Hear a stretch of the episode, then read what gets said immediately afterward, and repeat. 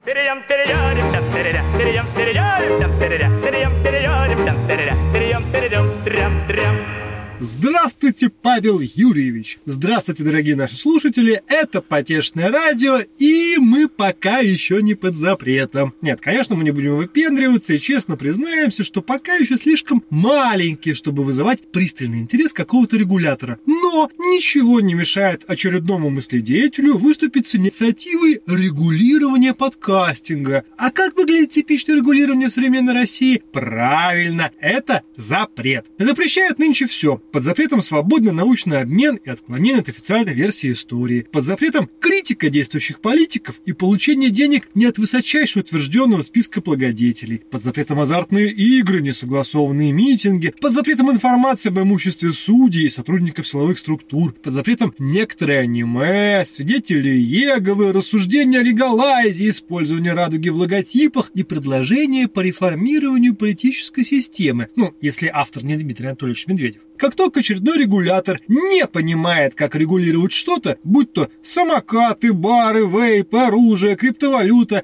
он пытается это запретить. Сразу представляется такая бабка на скамейке или дедок в камуфляже на вахте, у которого мозги уже пропускают несколько тактов при восприятии реальности, поэтому ей или ему проще рявкнуть «Документы где?» и не пущать. Не пущать! Причем не пущать с таким прямо сладострастием. Удивительно, но это не российский тренд. Гайки вертятся и закручивают буквально везде. Американские вахтеры пытаются одновременно запретить культуру, оружие, расовое равенство и стартапы из России. Китайские винни-пухи запрещают вообще все, что не под руководством их преступной партии, от Джека Ма до того самого Винни-Пуха. Немецкие грантократы запрещают дизельные автомобили и игрушечные пистолеты. На Кубе вот только что запретили использование доллара туристами. Поэтому неудивительно, что на днях какой-то отечественный гений стратегического мышления решил регулировать мастурбацию, потому что правильно удумал запретить ходить на порно-сайты без разрешения от портала госуслуг. Ну такой, знаете, специально уполномоченный по анонизму. Росанана. Черт побери, почему бы это дело не запустить очередную госкорпорацию, чтобы она в рамках концепции агломерации рисовала дорожные карты по модернизации и мастурбации, обязательно с цифровизацией и прерывными решениями.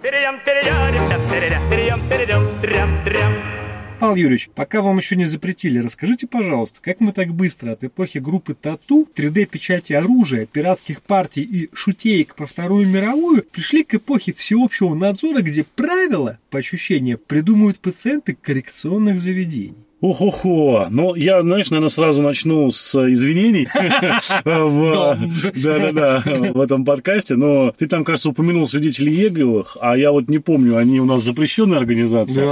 Поэтому на всякий случай мы сейчас скажем, что это запрещенная законом в России, да, организация. Поэтому не думайте, что мы тут пропагандируем какие-то виды. Упаси Боже, запретили, э, слава Богу, как говорится. Ты знаешь, э, на самом деле тут ведь какая ситуация. Что касается запретов. Ты совершенно правильно сказал, что это это не только российская история, а история общемировая. Но заметь, она не во всех, конечно, государствах так ярко проявлена, да, как в тех, которые ты перечислил. Есть страны, где, конечно, с запретами поспокойней, в той же самой Европе, да, как противовес Германии, где в последнее время действительно вот эта вся гильотина запретительная набирает оборот. Есть та же Швейцария, а есть, наоборот, та же Чехия, где, наоборот, все только разрешают, разрешают, разрешают. Мне кажется, что в твоей подводке был на самом деле в каком-то смысле ответ на весь подкаст, и можно закругляться в том смысле, что, ну, действительно, да, у людей э, есть определенный как бы вот стандарт мышления. Люди, которые занимаются принятием управленческих решений, а ты понимаешь, что в нашей стране конкретно это люди, ну, скажем так, не высший уровень властной пирамиды, а средний. Угу. Именно там подготавливаются те решения, которые потом вкладываются, так сказать, в уста вышестоящих товарищей, которые оформляют их публично как некие инициативы, законы и так далее. Вот здесь, вот в этой вот профессиональной русской бюрократии, конечно, потрясающая боязнь любой инициативы и потрясающая боязнь любой ответственности. И, естественно, конечно, определенного рода такое, знаешь, легкое интеллектуальное недомогание. Не в минус, грубо говоря. Ну, не то, что не в минус, нельзя сказать, что прям вот люди там порят какую-то горячку, да, именно такую вот в больном, в смысле медицинском, да, и прям вот, ого, ничего не понимают. Нет, они как раз очень хорошо понимают, что они не могут предложить никакого адекватного варианта регулирования, что они не могут и не хотят на самом деле, потому что это долго, муторно и сложно, это работать надо. Они не хотят этим заниматься заниматься, поэтому запрет является абсолютно простой формой для реализации государственной политики в тех или иных историях. Из наиболее, наверное, таких вот ярых примеров, да, вот это последние поправки в закон об оружии, угу. которые, к сожалению, практически к той ситуации, из-за которой эти поправки вообще начали обсуждаться и приниматься, я имею в виду эту трагедию в Казани, угу. вообще не имеют. Если эти поправки разобрать, туда попали вещи, которые никакого отношения не имеют к вопросам безопасности. Просто вот была инициатива такая, вот они взяли, эти поправки включили. Зачем, почему, они сами, боюсь, объяснить не смогут. Слушай, ну вот ну. смотри, какой интересный момент. К 90-м годам 20 века весь, скажем так, тренд развития регуляторики, правил, законодательства, регламентов, он был повсеместно в сторону ослабления, упрощения, разрешения, поощрения. То есть мы видим, что практически везде, ну, сейчас это слово, оно такое считается идеологически некорректным, либерализм, угу. но так или иначе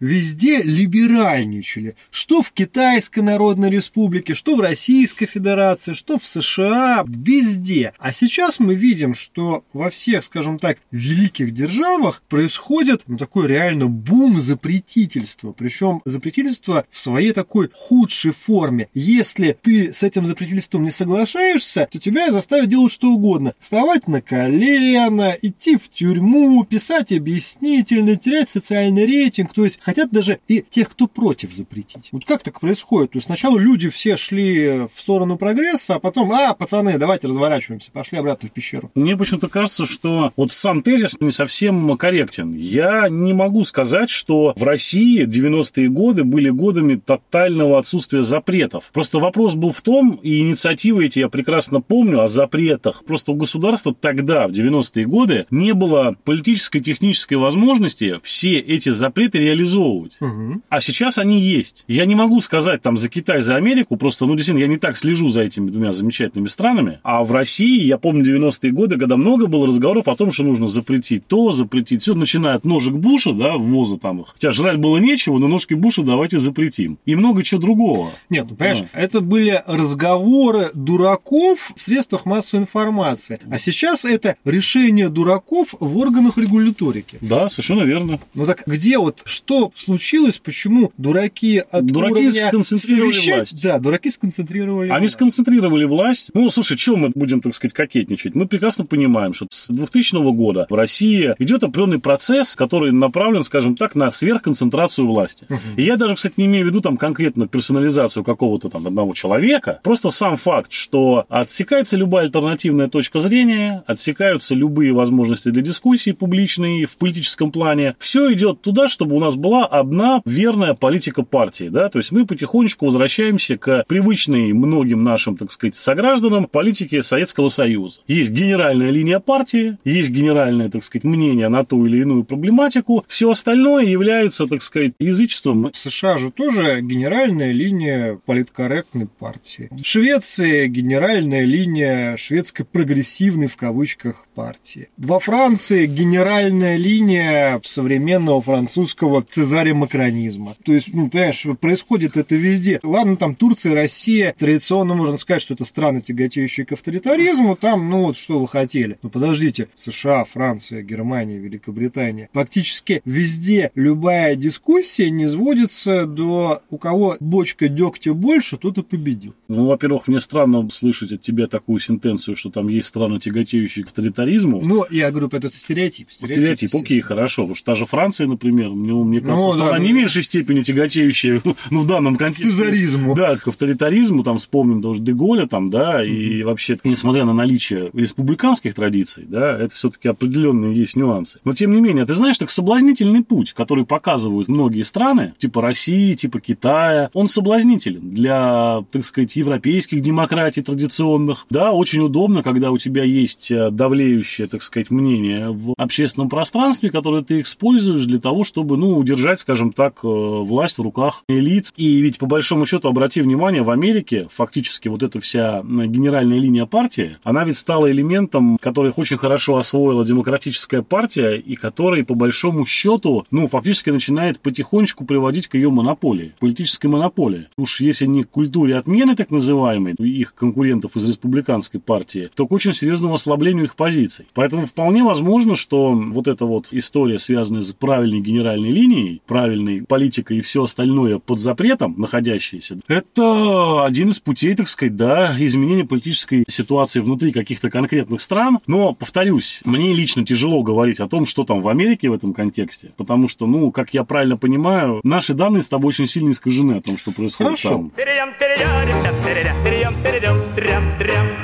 Я вот сейчас традиционно угу. включу режим хамелеона и примерю на себя шубейку консерватора угу. и так далее. Скажу, ай, хорошо, а вот ты вспомни, что в 90-е было голые тетки э, в каждом журнале. Вот эта группа тату, прости, господи, это ж вообще ужас какой-то. Малолетки, мечта педофила и все прочее. Да правильно их всех позапрещали. Сейчас вот благодать, благолепие, все хорошо, плодиться будем, размножаться. Вот нечего тут. Не поспорь поспоришь? Нет, ну, во-первых, поспоришь, потому что все, что раньше было в журналах, теперь в интернете, и в таких объемах, которые тебе не снились твоими а мы журналами. тебе, вот видишь, сертификаты сдадим на госуслугах. ну, все. слушай, вспомним классику, да, что при нынешнем уровне западной полиграфии подделать советский паспорт, да, это сущая ерунда, как говорил Остап Ибрагимович Бендер. Я думаю, что будут, естественно, способы обойти все это дело. И сам разговор, вот этот вот о доступе на различного рода специфическому контенту через госуслуги, представляется мне ни в коей мере неразумным, инициативой, а просто очередным предвыборным хайпом. Не забывай, что у нас сейчас угу. а, избирательная страда началась, поэтому количество различной дичи, которая в ближайшие три месяца ждет нас а, с экранов телевизоров и из интернета, оно просто будет зашкаливать. В том числе вот подобного рода инициативы. Не стал бы воспринимать всерьез. На самом деле, тут тоже скажу, когда ты предложил эту тему, вот как раз думал я о том, что нам будет не скатиться на самом деле в обсуждении вот такой угу. ерунды, угу. а поговорить-то на самом деле о том, что действительно, почему у нас запрет не только является одним из наиболее часто используемых элементов реакции государственной системы на те или иные внешние вызовы, но и почему мил так сердцу населения, понимаешь? Почему население требует от власти запрещать? Так, а вот я тебе сейчас э, с временной позиции консерватора и скажу, что это естественное состояние человека. Все, что непонятно, лучше этого избежать. Ну, понимаешь, э, будешь есть незнакомое растение, отравишься, умрешь. Подойдешь к незнакомому животному, оно тебя укусит, умрешь пойдешь. Пойдешь в ночи по незнакомой территории, сломаешь ногу, придут враги из другого племени, убьют, умрешь. Поэтому это естественный инстинкт человека. Все, что непонятно, запретить. Поэтому вот эти все сложные вещи, они, конечно же, непонятны нынешним сотрудникам регуляторных органов повсеместно, ну, в силу их возраста, потому что это естественный generation gap, такой разрыв между поколениями. Поэтому здесь можно на самом деле, что называется, отставить хайп и просто сказать, ребят, ну это временная история, вот сейчас просто люди люди определенного возраста определенные феномены запрещают, а потом пройдет лет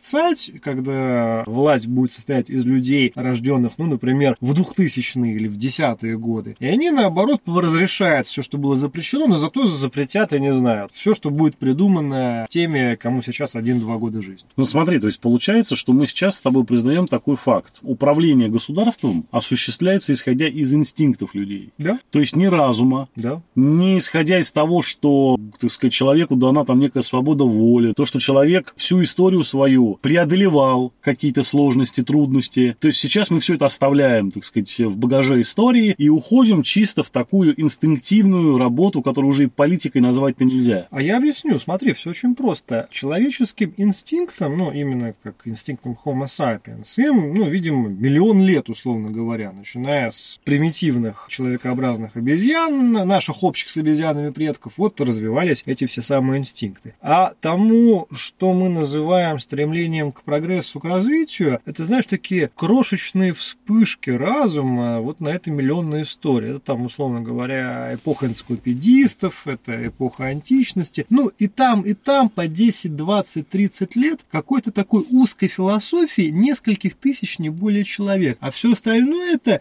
миллионы прямоходящих двуногих приматов, которые живут в силу своих инстинктов. И поэтому, естественно, в большинстве случаев инстинкты побеждают, ну, тупо массой. Ты можешь быть сколько угодно энциклопедистом, философом и человеком с IQ 350, но ты на тысячу человек будешь такой один, а остальная тысяча человек будет реагировать территориально. Она будет говорить, это мое, это наше, это вот так вот, вот так вот испокон веку было. И это их инстинкты. А как они будут обзывать эти инстинкты? Патриотизмом, консерватизмом, салафизмом, ваххабизмом, чем угодно, любой организацией, запрещенной в России, но это все равно это будут у нас инстинкты, говорит там гипоталамус и все прочее. А вот обрати внимание, да, я сейчас такую немножко, может быть, сомнительную сентенцию допущу, но угу. вот, может быть, поспоришь со мной, может, согласишься. Смотри, как интересно получается, да, до развития всеобщего избирательного права и представительной угу. демократии, как должные и общие вещи для всех нас, как раз вот эти вот тысячу философов, условно говоря, они задавали тон развития общества все-таки, потому что они были локомотивами смыслов, а сейчас, когда власть зависит теперь от избирателя, она вынуждена поставить на заднюю, на последнее место философов и, условно говоря, тех людей, которые отвечают у нас за прогресс, предлагают новинки, новеллы различные, да, и следовать в фарватере инстинктов основной массы населения. Почему? Потому что они избиратели, они голосуют. Нельзя пренебрегать их глупостью, нельзя пренебрегать их мракобесием. Ну, с одной стороны, я с тобой соглашусь. Еще Аристотель говорил о трансформации полити в охлократию, и вот, собственно говоря, можно себе представить, что это все как раз и происходит. Но это все, что называется словесные спекуляции. С другой стороны, ты сам упоминал Швейцарию. Швейцария – это, в общем-то, один из наиболее эффективных, ярких примеров представительной демократии. Страна, где через всеобщее избирательное право и через постоянную дискуссию среди народа населения управляется, принимается все. Так вот, возникает вопрос, что что в Швейцарии получаются такие продвинутые прогрессисты, либералы, каждый первый философ, а в условном Китае, России, США сплошные дурачки, так ведь нет. Если мы посмотрим как раз на Китай, на Россию, на те же самые США, мы видим, что повсеместно происходит ограничение избирательного права и сужение доступа на самом деле людей к вершинам власти. Причем, если в Китае это вообще абсолютно, я повторюсь, преступная тоталитарная система, то в меньшей степени в США, в большей степени в России мы приходим в режим таких управляемых сверху систем, где на самом деле о всеобщем избирательном праве говорить невозможно. Со второй частью соглашусь, твоего, так сказать, пассажа. С первой нет, потому что Швейцария довольно-таки специфическая политическая система для того, чтобы брать ее вот так прямо в качестве примера, но тем не менее. Все, ты сейчас имел в виду эти постоянные референдумы. Да, да, да, ну, да, понимаешь, да. это же не выборы. Эти референдумы – это не процесс передачи и делегирования властных полномочий. Это просто, скажем так, спрашивают мнение граждан. Угу. Да? То есть, это немножко другая история. Это не всеобщее избирательное право. Их страсть к референдумам, они как бы напрямую не связаны. Угу. А избирательная система Швейцарии, она достаточно сложная, и там действительно многие цензы надо преодолеть перед тем, как начинать свою политическую карьеру. Что касается твоего вот пассажа о всеобщем избирательном праве, я совершенно с тобой согласен. И вот тут второй вопрос. Может быть, вот этот запрет, он как раз в некотором смысле и рационален, учитывая, помнишь это знаменитое высказывание Черчилля? Угу. Лучший аргумент против демократии – это пять минут разговора со стандартным избирателем. Ну вот, собственно говоря, что думаешь? Ну так в итоге мы приходим к тому тезису, что инстинкты миллионолетние на самом деле в прямом соприкосновении побеждают любого философа. Есть многое на свете, друг Горацио. Поэтому такой интересный момент, ведь тогда получается, что ограничивая всеобщее избирательное право, вводя систему запретов, наши добрые мыследеятели, законодатели, видимо, готовят базу для грядущего прихода к власти философов. Ну, такую логику я вижу. То есть закрутим гайки так, что некий атлант философии расправит плечи и мудро станет управлять нашим государством, правя сирых и убогих. Ты можешь вспомнить из истории хотя бы один пример, когда государством управлял профессиональный философ? Да нет, конечно, все это навернется в конце концов с большой кровью и бадабумом, ну это же очевидно. Прекрасное завершение, мне кажется, для нашего сегодняшнего подкаста. Но, дорогие друзья, мы благодарим вас за уделенное, так сказать, время нашему очередному довольно-таки сумбурному разговору. Подводя итог, я бы, конечно, хотел сказать, что культура запретов, государственных запретов, это то, с чем нам предстоит жить еще достаточно долго. Зачастую зачастую удивляться этим запретам как наиболее мистическим и иррациональным вещам, которые в нашей жизни будут происходить. Спасибо за то, что вы были с нами. С вами были Павел Овсянко, Илья Чертков, Потешное радио. Перейдем, перейдем,